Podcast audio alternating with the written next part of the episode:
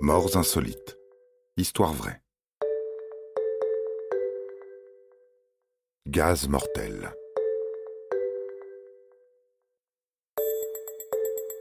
En ce mois de mai 2021, il fait chaud à Pékin, très chaud.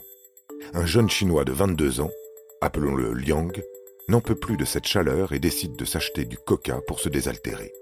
Oui, du Coca-Cola car en Chine comme ailleurs, on boit le célèbre soda à base de feuilles de coca et de noix de cola.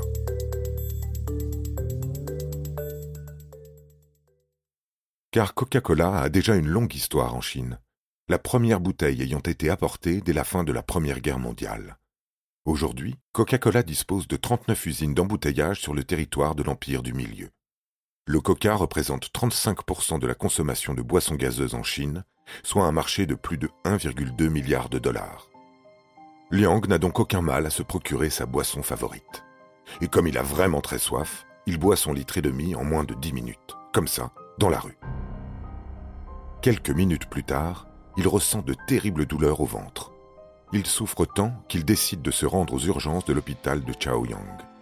Il est aussitôt pris en charge par des médecins qui constatent une fréquence respiratoire élevée et un rythme cardiaque plus soutenu que la normale.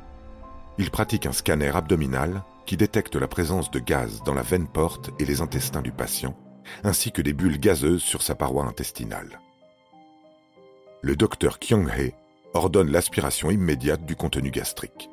Le patient se voit également administrer des anti-inflammatoires et d'autres traitements, notamment pour protéger son foie.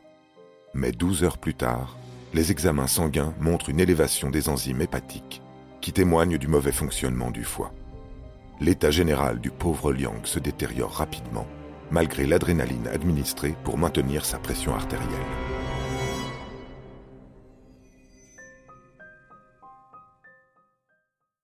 Qu'est-il donc arrivé à Liang? Comment boire un soda consommé par des millions de personnes sans le moindre problème a-t-il pu le conduire aux urgences?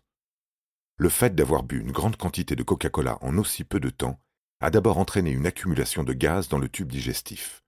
Ensuite, l'augmentation soudaine de la pression intestinale a conduit à la présence de gaz dans la veine porte, ce gros vaisseau qui achemine vers le foie le sang veineux de l'ensemble du tube digestif. 18 heures après son arrivée à l'hôpital, le jeune Chinois est décédé d'insuffisance hépatique. Alors rappelons-le, mangez et buvez doucement. Évitez l'ingestion de boissons douteuses, même non alcoolisées. Et n'oubliez pas que boire de l'eau est la meilleure façon de vous désaltérer. Vous avez aimé cet épisode? N'hésitez pas à le commenter, à le partager et à le noter. À bientôt pour de nouvelles histoires.